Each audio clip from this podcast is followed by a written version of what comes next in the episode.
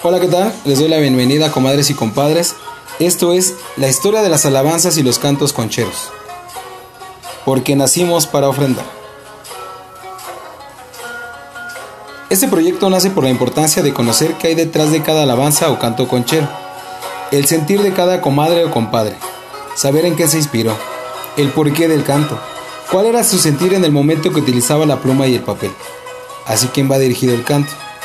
De aquí también nace la curiosidad que muchos tenemos, saber el verdadero toque del son, de poder tener la letra original para poder ofrendar con todo respeto. Cabe mencionar que el trabajo realizado es sin fines de lucro. Solo se busca que todos y todas puedan adquirir un poco más de tan bello trabajo que realizan. Gracias por la colaboración de todos y todas. Gracias por su aporte. Y gracias a Dios por su enorme talento. Él es Dios.